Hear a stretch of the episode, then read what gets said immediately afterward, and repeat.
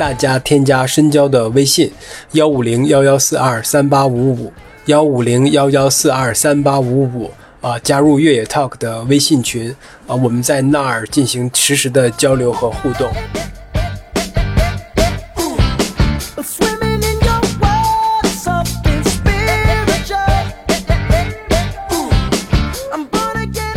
大家好，欢迎收听本期越 Talk 越野的越野 Talk，我是深交。哎，我们这个节目，嗯，虽然它叫越野 Talk 啊，但是。如果常听我们节目的人，可能并不一定能够在我们这个节目当中发现太多跟越野跑相关的内容。就是我们也聊了很多其他项目和其他的运动，以及有好多朋友也来我们这个节目来聊天。当然不包括，但不仅限于越野跑这个领域内哈。但是有一些嗯听听众哈，就有就有会问，在后台或者是在留言里面问我们，就说，哎，你们这个节目叫越野 talk，为什么不请一点？跟越野跑相关更相关的哈，但是我们也请过，就是你是不是能请更多跟越野跑相关的运动员，尤其是大家想听一听一些精英运动员的一些故事啊，或者是他们的一些想法之类的。哎，我们想其实也是对哈，其实我们最开始，呃，对精英运动员们的了解只限于他们在赛场上的表现，或者是他们偶尔有一些采访。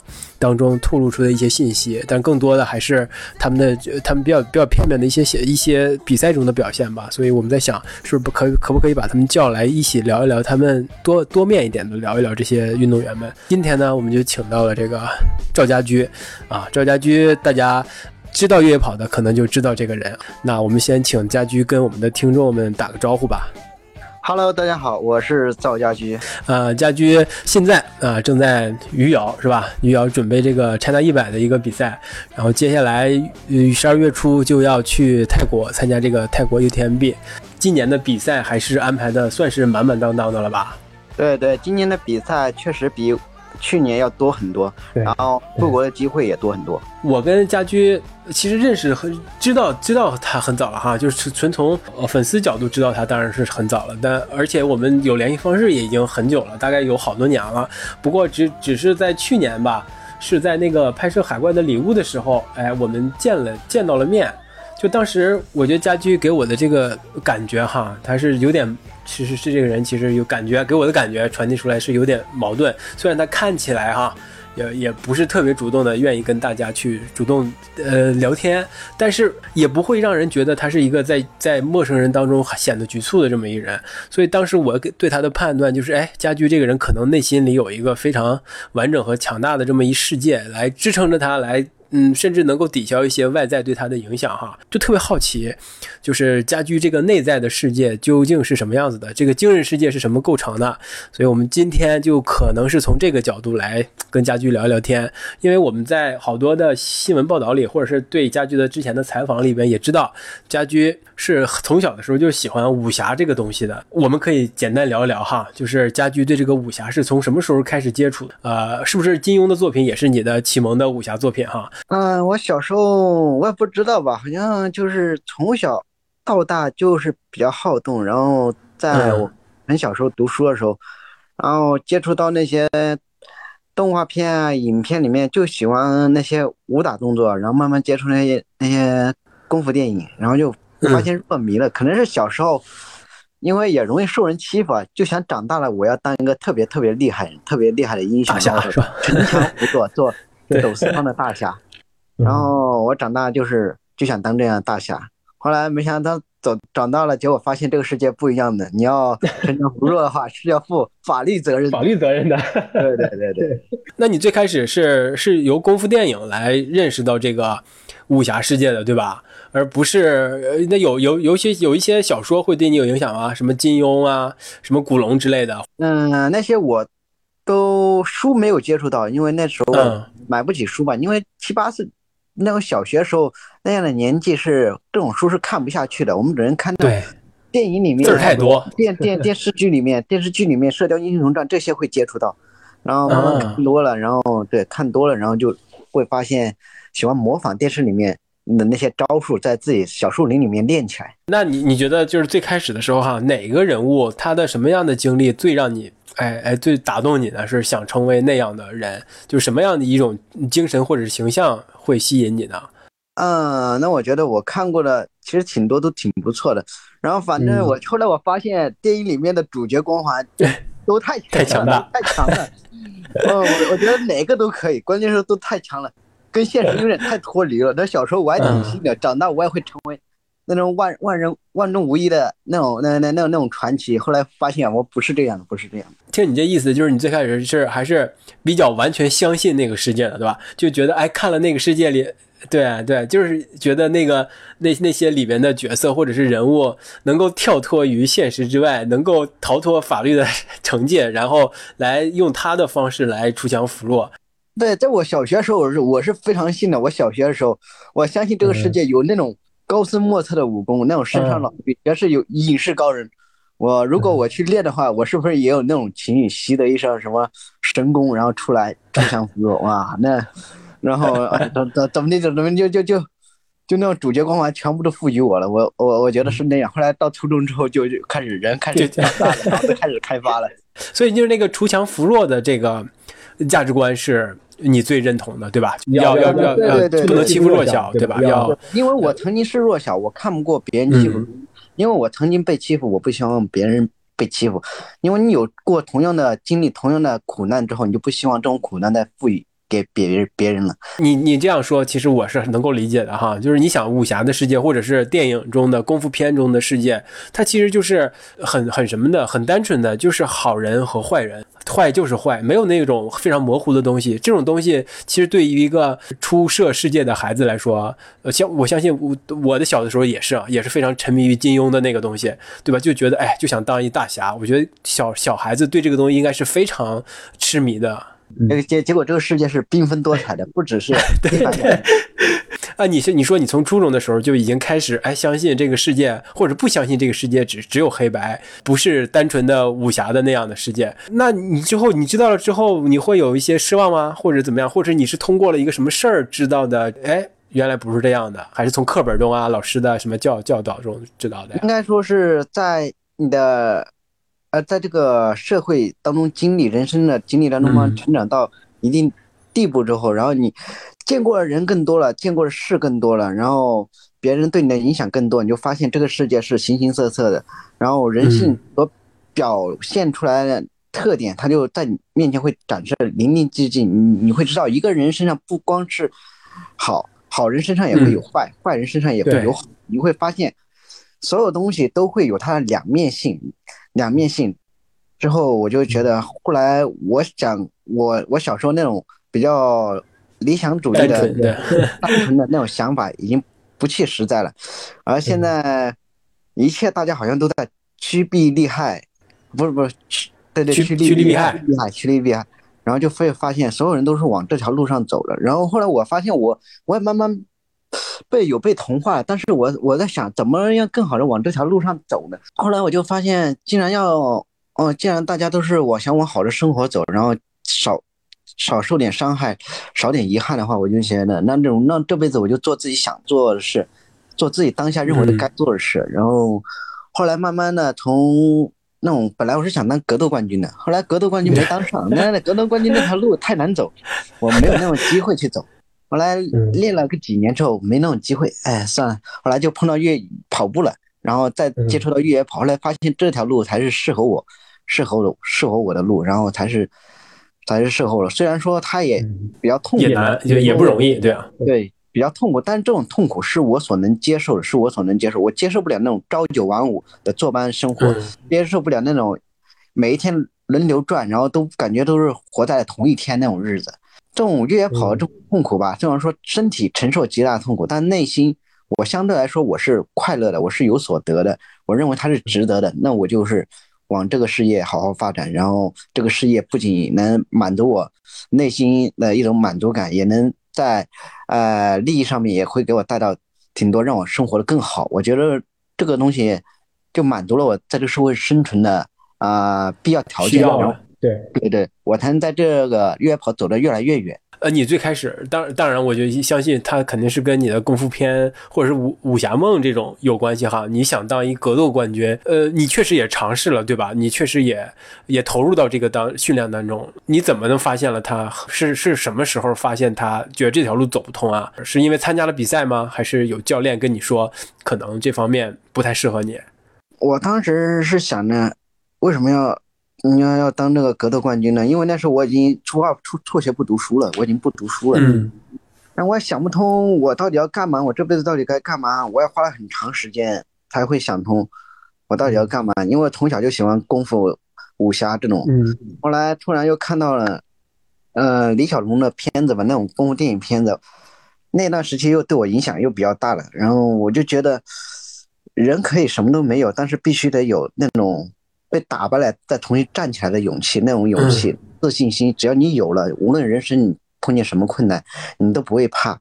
然后那时候我就受到李小龙那功夫电影那种，嗯，带有英雄主义的那嗯那那种精神给感染到了。我觉得要做就做这样人，做这种身体上不怕苦的人，做这种内心不怕苦的人，然后以后才能走得更远。然后我就决定，我先，嗯，我就决定以。格斗冠军为为目标，我就好好练练练功夫，练好功夫就去参加，然后就自学自练嘛，自学自练几年，然后后来中间我又到学校去练。后来我这个人性格好像有有关系，我就是喜欢自由自自自由自在的，不喜欢受别人管束的。然后对于教练的管束我不是很喜欢，然后我就走了，然后我就继续一个人边打工边训练，边打工边训练。后来我发现这样的日子下去的话。然后我觉得我长进根本就没有什么长进，然后越练越累，然后也没有机会。后来也也呃也通过一些渠道了解到，要参加这个是要需要到一些俱乐部去注册，然后跟着他们练很久，然后而且要得一步步出头，那样那种生活我觉得不是我想要的。后来我也发现，在擂台上我也上上过学校的擂台上面打过，我发现那种擂台上面冠军好像不是我想要的。因为那个擂台上规则太多，它有个体的差异。你无论怎么打，你总有你失败那天，总有你倒倒下那天。那那时候你输的话，你就是输给别人，你就输给，就是在个体差距，就是人小的一定会输给人大的。这种这种先天就占的占的成分就太大了，就占太太大了。我这种冠军的话，我觉得不是我心中理念的冠军。然后像跑步比赛的冠军那不一样，跑步的比赛冠军你输，你永远只是输给自己平时的不努力，然后输给自己的积累的不够，然后跟别人是没有关系的。我觉得，我觉得跑步的冠军，然后才更加适合我。然后在奔跑过程中，嗯，收获的比那那个格斗的时候收获的更多一点。然后我觉得跑步冠军更加适合我，然后格斗冠军。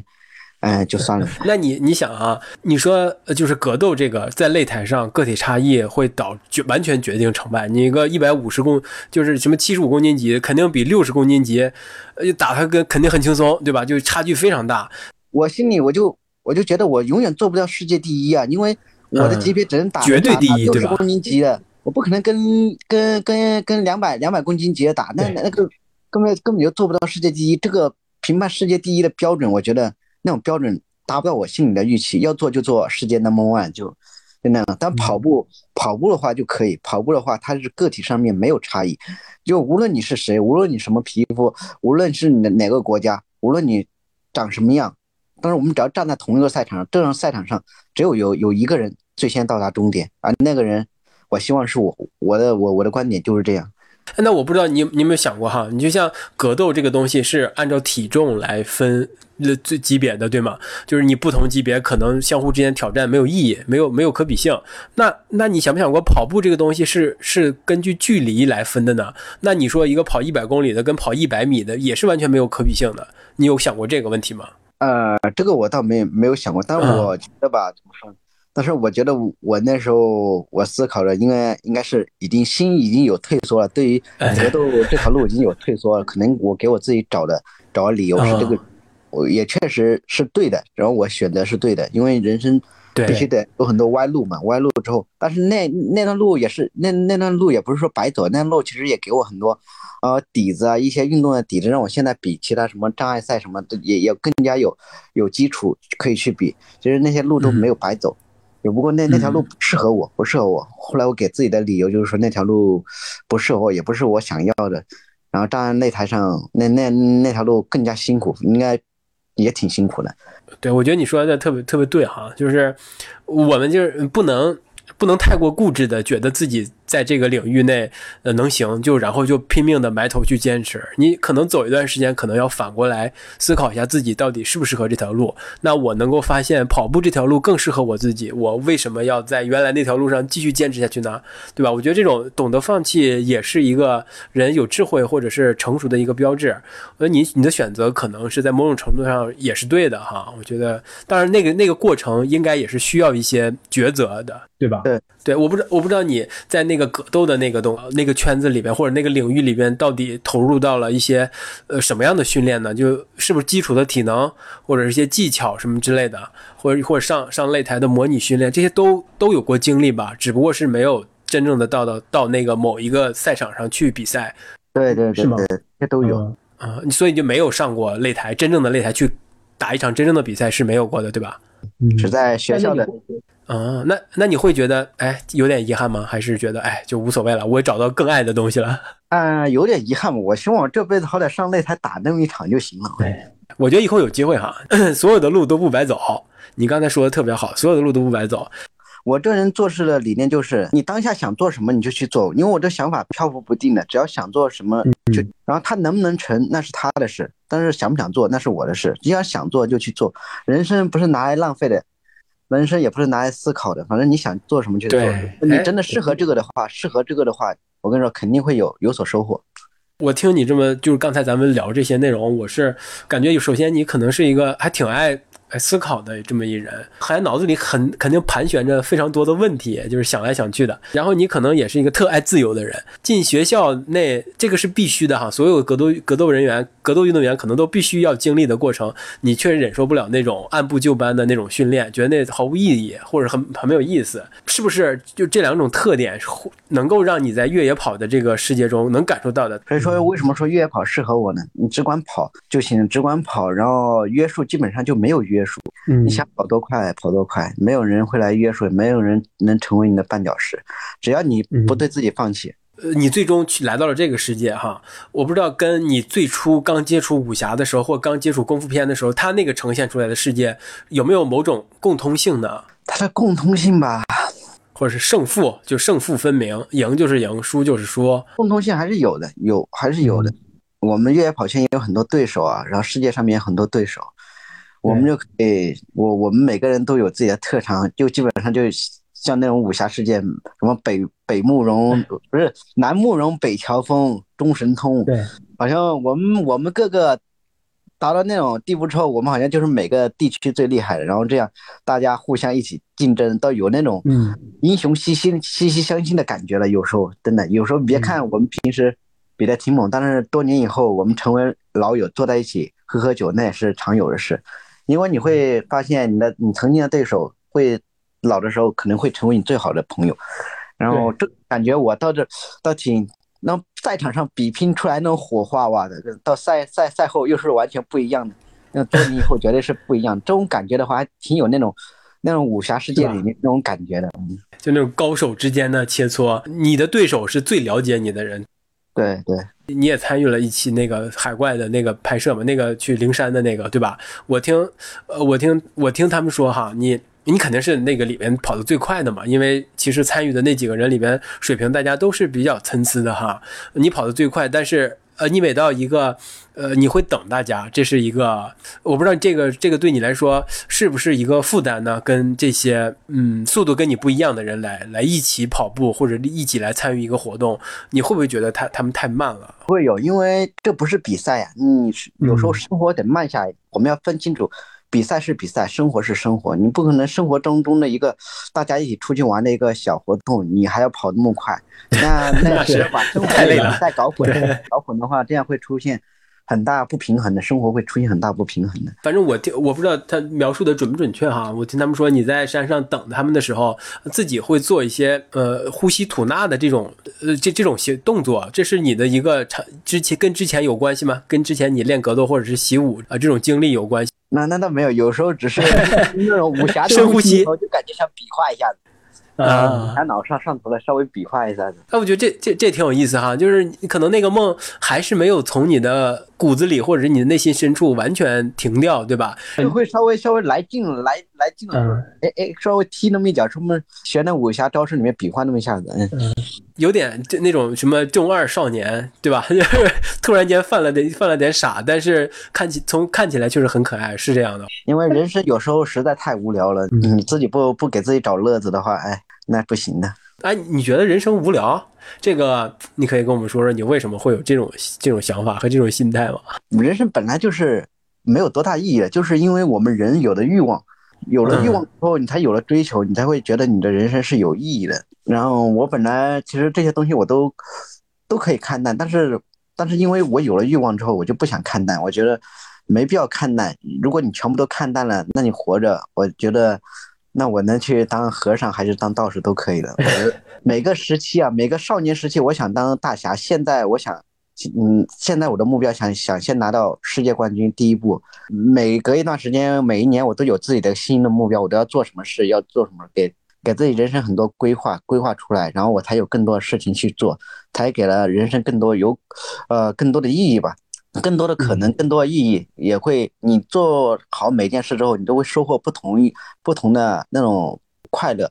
所以说，每个时间段，我觉得人都应该有自己的追求，无论追求什么东西都不过分，因为这样人生才是有意义的。就某某种程度上来说，你你是你把人生可能看成了一个拿个比喻来说，可能是不是就有点什么那种空白的一个画板什么？它本身人生本身它没什么东西，没什么可以值得记录或者是值得值得书写的一些东西。但是你你把你你用你的欲望作为一个目标或者一个牵引吧，一个动力，在上面画了很多呃有意义的图像，才让你的人生变成了变得有意义了。我不知道我这么理解是不是对的。一个意思，一个意思。所以你心你很，你觉得欲望这个东西肯定是没问题的，而且是呃，可能是好的。对对对，很多人都说，都说人呢不能活的什么太太太功利，是不对对对，太贪婪，只为了功利，只为了钱呢，只为了只为了某样东西啊，只为了某样东西。有很多人，我我也看不过很多人，为什么他能为了这样东西那么拼命去干呢？我们理解不了他，因为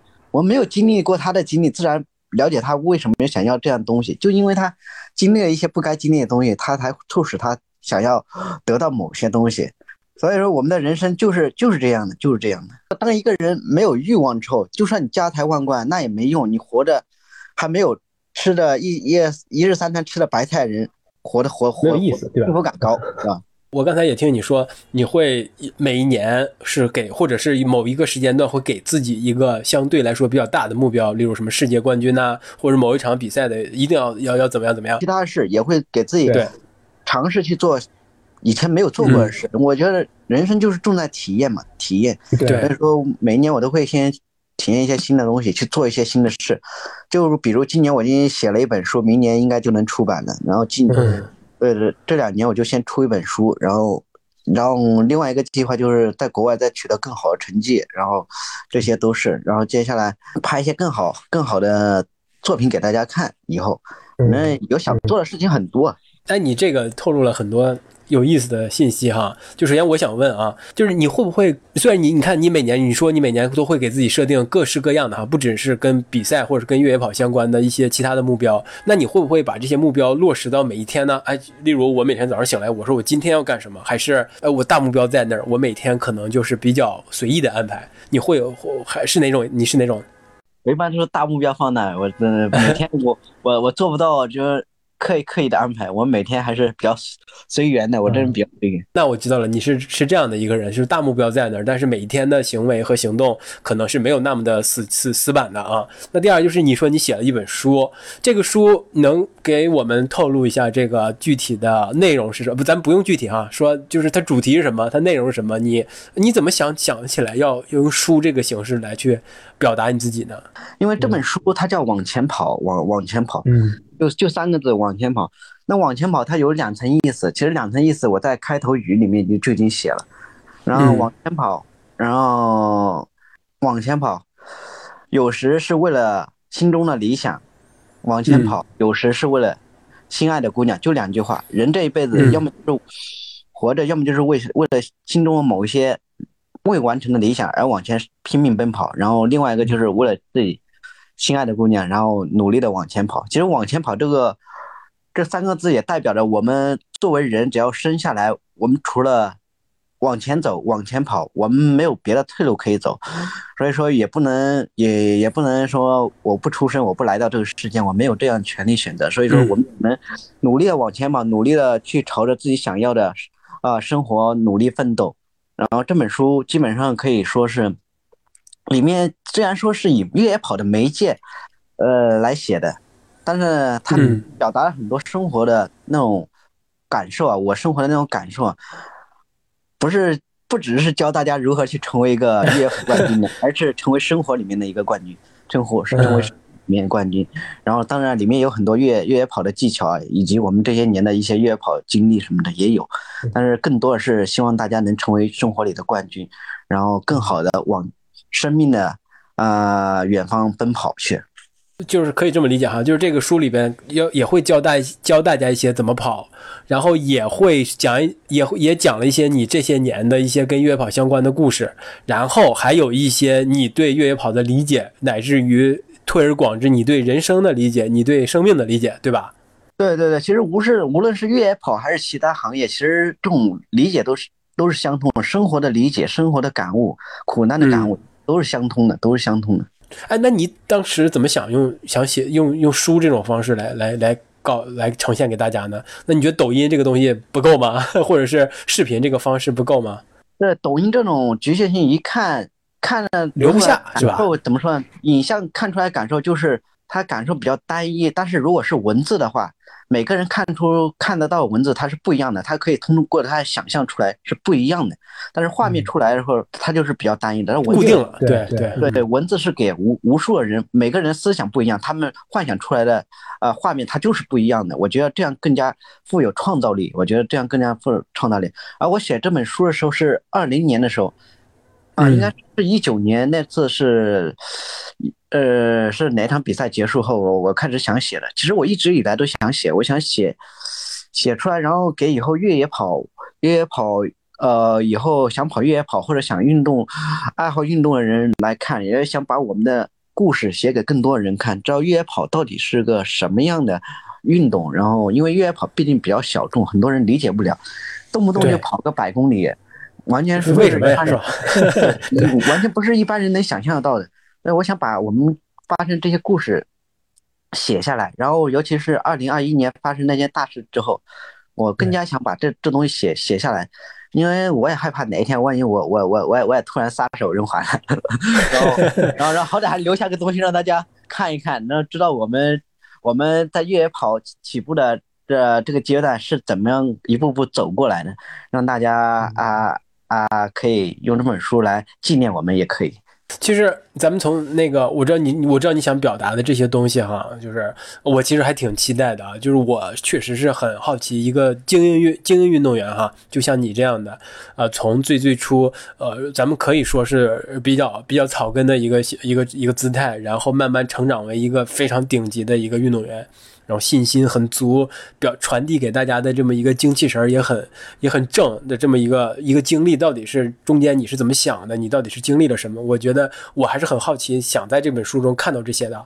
那这放一方面，我知道你现在可能不太方便把这个透露出来，所以我们就可以等书出来，我们再看啊。那我从对我们对那我们换一个角度，就是从技术上来说，写一本书其实并没有想象的那么简单吧？就不只是把字写出来，或者是怎么把你的感受写出来。就即便是你用文字表达你的感受，可能也没有，也也不是很简单，对啊，我是这么觉得的哈。那我想知道你，呃，你你在写作的这个过程当中，是不是呃有没有一些呃困困难啊，或者是怎么就呃写不下去了什么之类的？困难倒是没有，但是你要想把他那种感受写出来的话，你得一点点的去回忆，然后有时候你状态不在，你回忆不起来，然后感受不到那种感受，你又感受不到。所以说我我我我我在快乐的时候是是写不下东西的，我在那种比较闹腾的时候是写不下东西，在比较安静的时候，我也我我也写不下东西。只有在那种悲伤难过的时候，我才能写一下东西，我才能，嗯，感受感，好像才能从心里慢慢发掘出来。所以说这这本书我也写了很久，我从二零年到现在也两年多时间了，啊，快快三年了。这本书我都是一点点累积出来，每次就写那么点点，来感受就写那么点点，然后又改来改去，嗯，反正我真的写的真的花挺花了挺长时间的。那所以就可能收集了很多悲伤情绪是吗？在这本书里边，我我写书的时候实际上是比较悲伤悲伤的，然后怀念不是也是属于悲，但是书里面没有没没有太悲伤，书书里面。那你刚才也提到了，就是那个发生的那件大事儿，它对你的影响还是挺大的吧？首先，咱不说这本书可能是。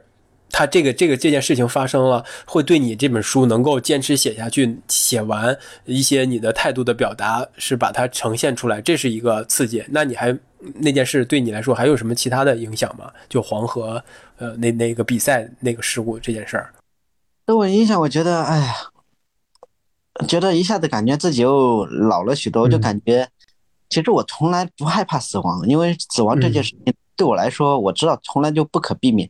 从我离家出走那一刻起，我都做好了。既然我要走上我想要走的路，无论它再艰难，无论它是，无论我的生命终止在哪一刻，我我都会倒下在比较坦然的，对，比较坦然的接受它的。对我都会倒下，我要走的走走的那条路的上面，不可能走别人。你让我让让我，我不我我从来不怕怕活活多老，我我也不想活多老，我我不想晚年的时候。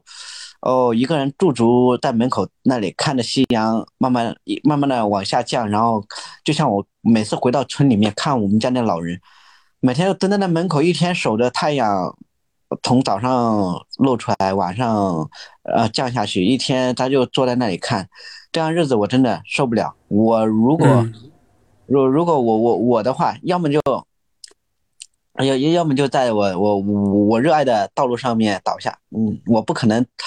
啊，卧病在床，在床上走，我也不可能，呃，可能在那里蹲在门口那里，那靠着回忆一点点的，一点点的，然后一点点的消逝，人也跟着消逝。我只会倒在自己热爱的那种道路上面，这就是而且还是前进的道路上，是吧？就不可能后退。对的，所以说我把，嗯，我从那以后那件大事发生之后，我把生死看得更淡了，反正。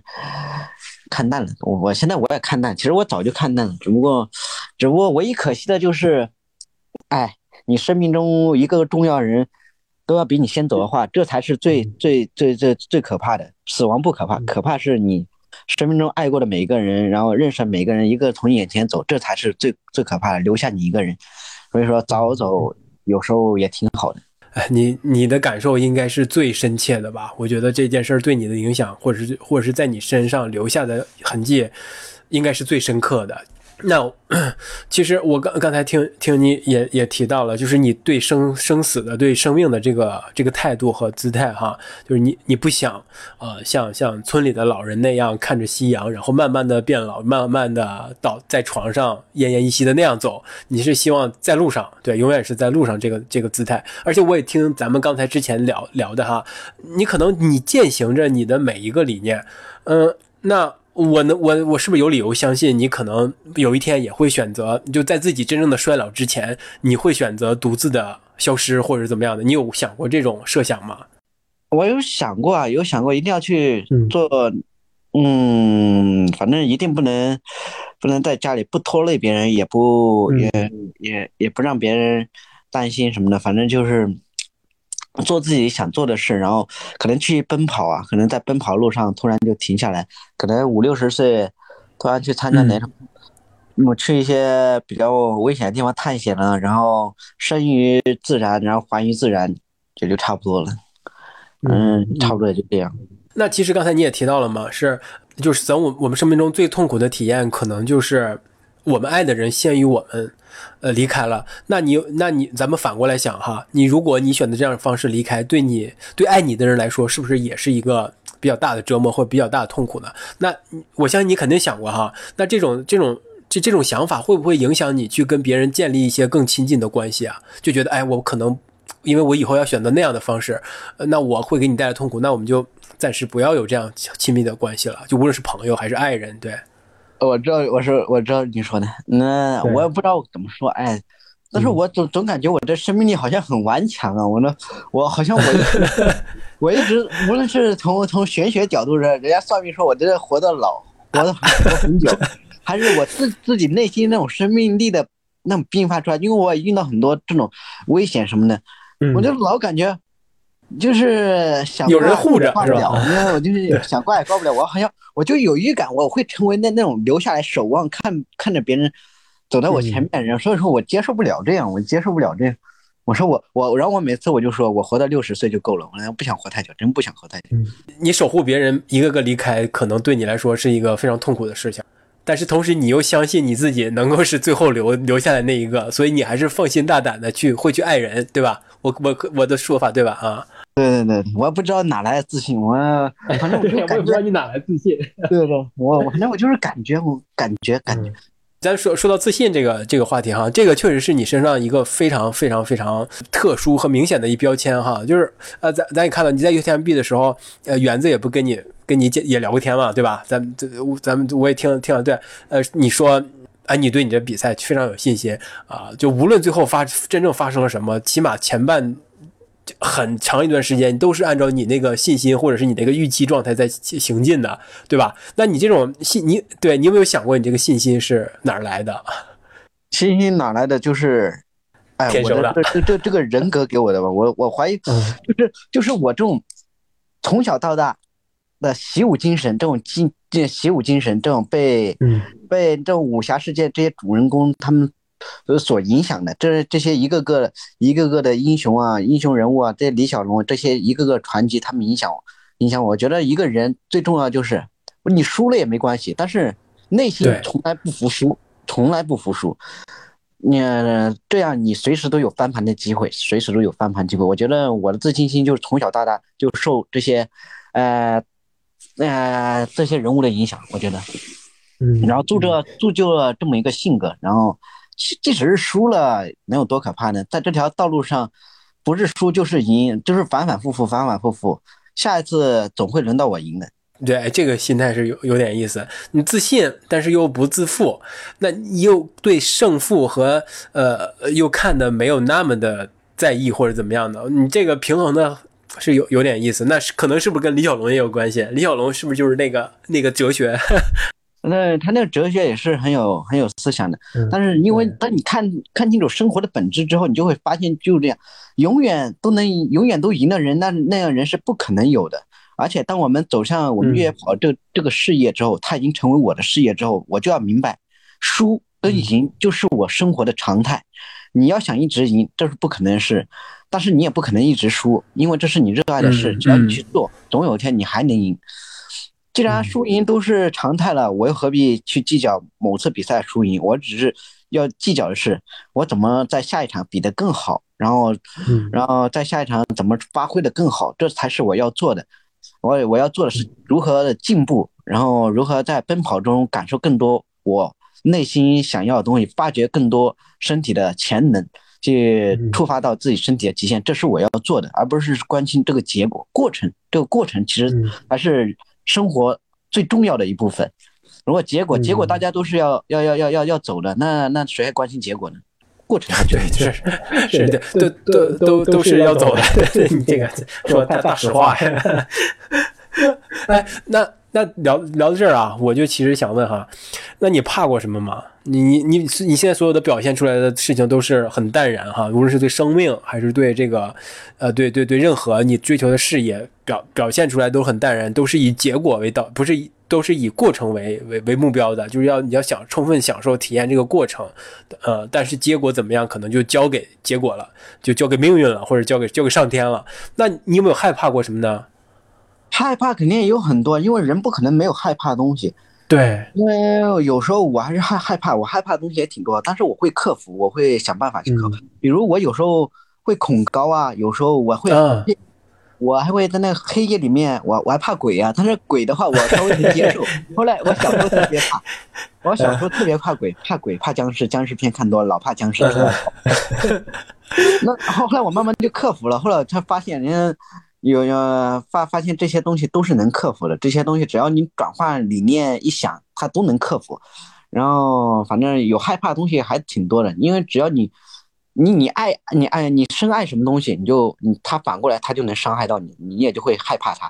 所以说这个东西害怕肯定是有的，肯定是有的。这个首先我想就是咱们聊具体一点哈，就是你你你到底你具体是怎么克服的？例如咱们就是虽然鬼这个东西不存在哈，那你说你怎么克服对鬼的恐惧的？克服了就是怎么说？以前我也很害怕，但是当我克服了，就说既然大家死了都能变成鬼。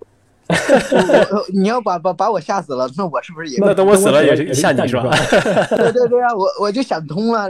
后来我发现，这个世界如果真的有的话，那是不是更加美妙？就说明我们逝去的亲人，然后他都在身边，然后他不曾离去。那我还怕什么呀？是不是？那那只不过是两个维度维度的生物了，然后那就没什么好怕的呀。我靠，那那我就感觉一切又更加有趣了。那那我就不怕了。这个想法倒是角度很很新奇啊！呃，我不知道，我那在咱们开最最开头的时候，我不也讲到了吗？就是你最初给我的一个感觉是，哎，你可能在一个稍微周围的人都不是你特别熟悉的人的时候，你也不是特别会主动的去跟大家聊一些什么东西。只有当可能呃别人主动一点，或者是大家熟悉一点的时候，大家才会有一些交流。你你你是这样的吗？那我觉得大多数人都是这样，大多数人都不认识，肯定话都不对。但是你要真正的了解了解多的话，然后有共情，人来疯毕竟是少数，是吧？那那那那平常都张口就来的，那那肯定是少数啊，张口就来的，说的话就停不下来，那那种不去经商，那是可惜了。嗯，对对对。所以你你那个我觉得很正很很 OK 的一个状态，很正常一个状态，是吧？因为我认识了很多人，他们也是不熟的话，话肯定是会少你。如果人熟了玩熟的话。那那肯定话自然就越来越多了，聊到合适的话题了，那话话匣子就一下就就打开了。对，而且呃，真的是啊，我在在那个有油田币的那个现场，我通过园子发回来的一些视频片段，我也看到你你你在那个那块儿就是很很很什么哈，很开放，很很开很爽朗的一个感觉哈，而且还。而且还主动承担了很多责任，包括开车呀、做饭呀，对吧？帮朋帮朋友解决一些呃各种各样的小问题，对吧？你在异国他乡却能有这样的一个一个一个活力，你是一个主动愿意承担这种责任的一个人吗？对，我喜欢，因为我习惯了，因为这种东西应该是习惯了，凡事都喜喜欢做自己做。从来不想成为别人的负担，我从来只只想自己一个人把事做好，也让别人有负担。然后我喜欢一个人把事做好，这样的话，我觉得对于别人也好，对于我也好。我这这这种相处状态会更好，所以我我比较喜欢这样。因为你是提提到了，呃，你从初中开始就不不上学之后，就就已经开始独立的来要需要解决自己的生存问题了。那这种独立性其实是确实是有好吧？你可能让你现在能够面对一些任何问题，你可能都是最先想到的就是自己该如何克服它，如何解决它。那你有没有？解决不了的问题啊，克服不了的问题啊！我要饭我都要过，有啥克服不了问题？我街头要都要都要过饭了，啊，没钱大不了就流流落街头，我都流落过，这没啥克服不了。所以说我这辈子不怕失败，失败无论再回去要要回饭。啊，那。你觉得要饭就我我想想，唯一克服不了的是爱情这东西，爱情这东西两个人的 太难了，不是太复杂了。一个人是，因为因因为一个人的事，我我无论如何我都能战胜。但是两个人事的话，你不能强求别人，那对不对？人两个人事，你再怎么强求别人，别人也不可能问你点，对不对？对。所以说，哎，爱情的东西就改变不了了。就那意思就是你已经尝过爱情的苦了，是吗？爱情的苦大家都尝过，不止我，大家都尝过。但但是你没有对爱情这个东西丧失什么吧？丧失这个期期望，或者是想，还是希希望遇到那个那某个人吧？怎么说呢？但是跟以前跟小时候的感觉的爱情肯定是不一样的。小时候就是认为啊，就会遇到一个很爱很爱的，然后两个人互相走在一起很久很长久很长久。嗯。但是其实是不一样的。现在我所理解的爱情的话，它也是不一定是说一定要有结果，因为结果结果谁也看不到。在你相爱的那一瞬间的话。你真的爱他，愿意为为他付出所有的话，那一瞬间那那那就能称之为永远了，知道吧？那嗯嗯为永远了，你就不要渴渴望的，就说永远天长地久在一起，因为很多年以后不知道会发生什么。所以说我永远都嗯，明白你的。过程过程过程才最重要。爱的时候要全心全意的爱，然后到时候该散的时候就是，那就挥手呃挥手说告别，吧。对挥手告 挥手告别。得你这个哎，小时候小时候那时候爱那那那爱情里面谈的，我就感觉那感觉哪有那么那么顺啊，好像谈了以后走一样的。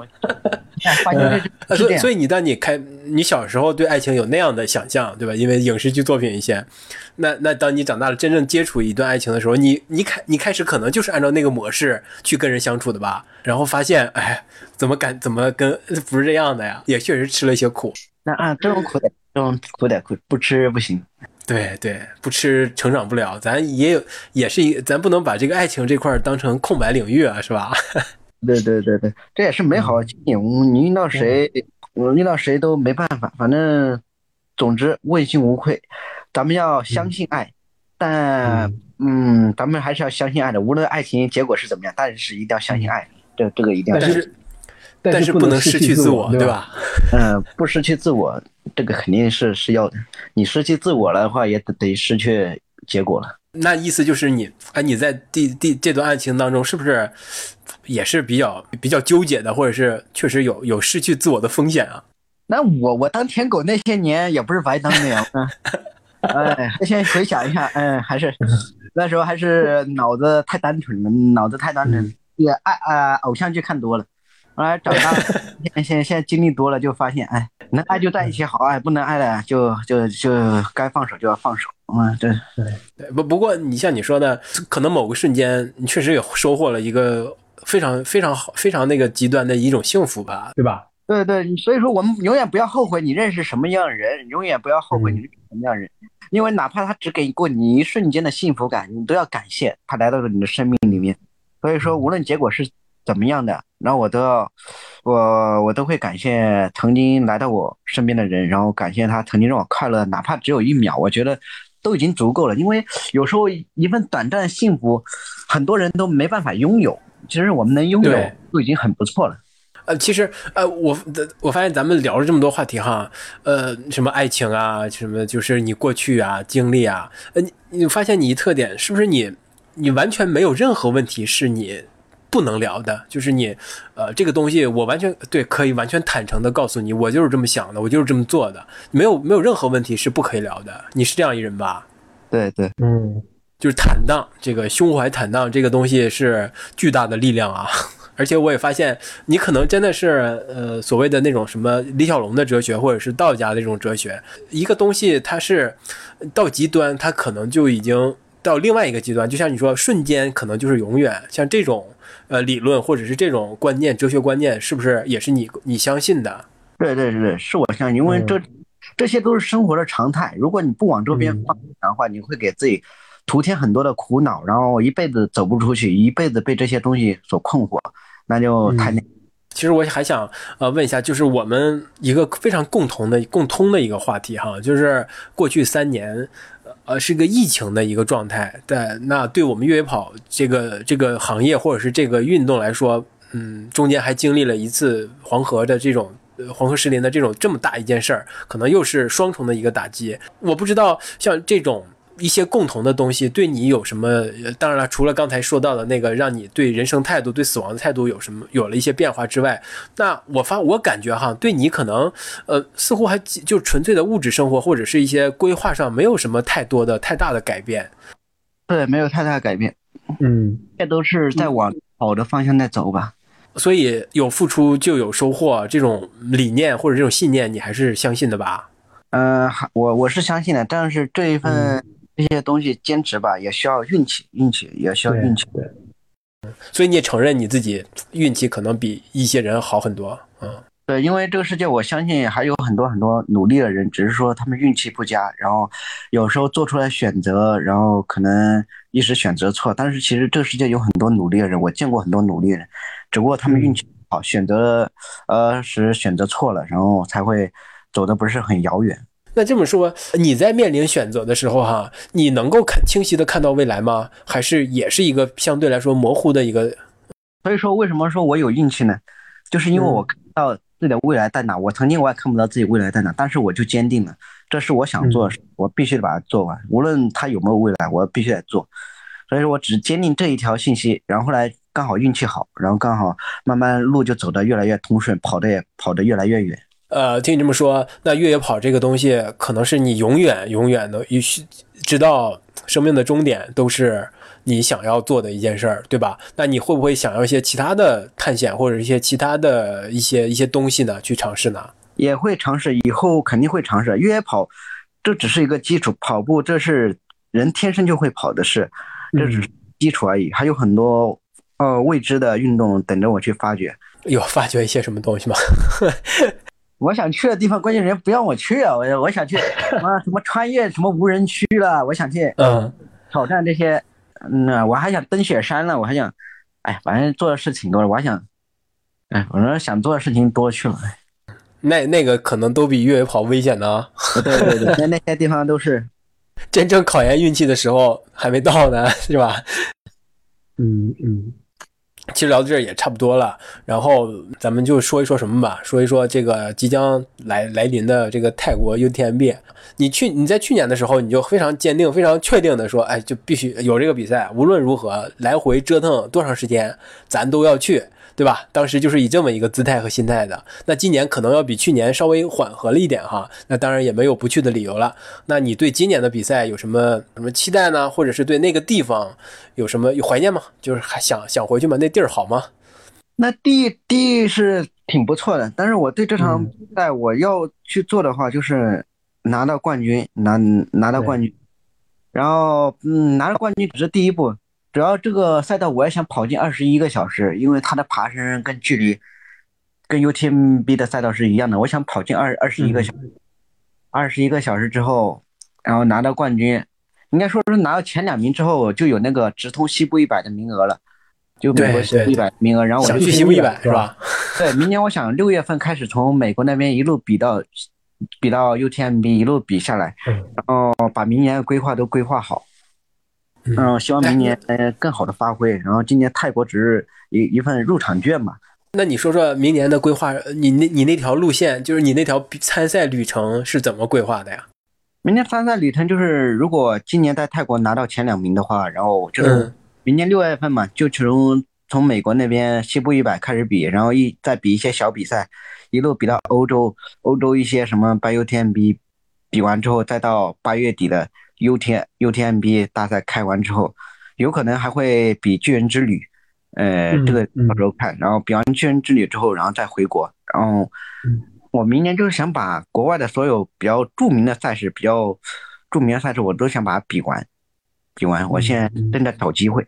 嗯，你比赛肯定是一个目标之一嘛？去看一下这个世界，或者是这个越野跑这项运动在其他国家是什么样的，是不是也是蛮好奇的？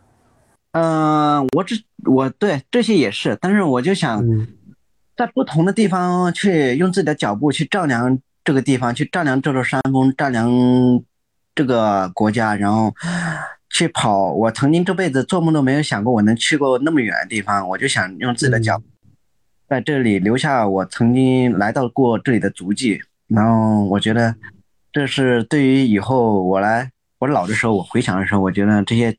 这些回忆是很美好的。对，其实欧洲我们都，你你肯定也是嘛，你也是相对来说比较熟悉欧洲的，对吧？那美国可能是一个从来没有，对，没去过的一个这么一个一片地儿。那对它，呃，有什么有什么了解吗？或者是有一些提前有一些书面上的，或者是跟朋友交流上有一些了解吗？那那新闻上面的不说的这都都太那个，呃，光光往坏的东西发，那那那对对。嗯，其实那边我我觉得都还好吧，都还好。我觉得，好多的我觉得都挺好的。我喜欢那边的赛道，赛道上面还能遇见熊啊什么的。然后那边而且又是比较著名的赛事，不仅那啊，我也希望突突破自己的极限。因为身为一个运动员的话，总想把自己的身体的极限发发掘到最强、最最快。我们也是要往这边方方向发展，所以我也希望在西百西部一百上面留下我的。好成绩，我也希望突破一个好成绩嘛。北美有了，那南美呢？像什么智利啊这种，什么巴拉哥尼亚这种地儿，说非洲啊，说有也有有没有过想象？什么南极、北极之类的？那我也想去，啊，关键是有比得去，没比赛的话，哎，资金不够，只能这么说，资金不够。要资金够的话，我哪哪都想去。嗯，我觉得一定要多出去走走，多看看，嗯，多看看，来体验到不一样的不一样的东西。对你刚才说的一句话，还是挺让人触动哈。就是你可能我们回想最初完全刚踏上这个越野跑的这条路的时候，或者是还没踏上这条路的时候，完全想象不到自己有一天能够走的那么远。能够去到那么远的地方，能够取得现在这样的成绩，那你在就这种心态也是蛮蛮什么的哈，蛮唏嘘或者是什么样的？呃，对未来还是很有期待和期望的。反正只要做自己想做的事情，无论以后会怎么样，继续做自己想做的事就行了。每天都不白过嘛，起码我看下来哈，或者是我们这聊下来，呃，对你的感觉应该没怎么变化。我最初可能对你的认识，或者是对你的这种直觉上的感觉，就是一个内心极其丰富一人，就可能自己一个人待着，在屋子里待着，也可能不会无聊的人，对吧？脑子里有无数的想法可以想，对吧？你可以有无数的事情可以自己去干。我就你是可能是这样，精神世界还。非常强大、非常富足这么这么一人，而且又今天聊下来，我就发现你是一个可能某种程度来说是一个相对来说绝对坦诚或者绝对真诚一人。那这个是一个很很牛的天赋，这种力量很大的、很足的，就尤其是跟其他人交往的时候很很厉害的，或者是做一件事情的时候能迸发出很大力量的这么一个一个性格模式吧。对你的认识可能要加深了一层，也希望我们这个听众朋友们能够对家居除了在成绩之外。能够除了大家知道的所谓的武侠或者是一些其他的之外，能够对他有一个更深的了解，知道家驹是一个这么丰富或者这么强大一人啊！不止表现在双腿的力量，也表现在精神的状态和精神的强大。对，但但是我在抖音里面表现有两面，抖音里面他们一边说我又逗的不行，又一边又又网易云了，一边呃，一边说你什么，一边又又又又抑郁啊，都不行。哎，那你会在抖音里表现一些抑郁，对吧？也不是抑郁，有时候心情就稍微往那一想，想起一些往事什么的，哎，突然心情心情配上那么个忧伤的歌，哎，突然就变得 变得变得很忧伤。对，偶尔嘛，他又比较逗一下，嗯，人太单一了，每天都板着一张脸，那样活得很累。所以说，人一定高兴的时候就该笑笑，悲伤的时候该哭就哭，呃，该怎么样的时候就怎么样。嗯，其实这才是。呃呃，活生生的人，如果你每天都不笑的话，嗯，那活的都就少了很多乐趣。反正，嗯，行，嗯，我们跟家驹其实聊了已经蛮长时间了，也特特别感谢家驹能够先做客我们这个越野 talk 来跟我们分享这么多。也其实我们也没有没有特别想，呃，跟家驹聊一聊他什么过去的一些经历啊，例如他刚才中间也偶尔有提到的他少年的时候。对吧？中间有些转变，什么这些东西，我们可能呃都大家都略略略略都知道。我们其实就是想跟家驹分享一下他他的所思所想，以以及他对一些事情或者对一些生命啊，所谓这些东西，稍微有一点形式上的东西，有一些他自己的看法和自己的思考。当然也也获得了一个很好的消息，就是家驹要出书了，朋友们赶紧去买哈，就是等出了赶紧买啊。行，那我们就特别感谢家驹能够来我们这个节目，跟大家分享了这么多。那家驹可以最后跟我们的听众道个别，或者是再个见吧。好好好，那个各位手机前的观众朋友们，我我我们下次赛道上见了。下次赛道上，我相信，下次赛道上我们一定能见。嗯，一定能见，我们赛道上一定能见。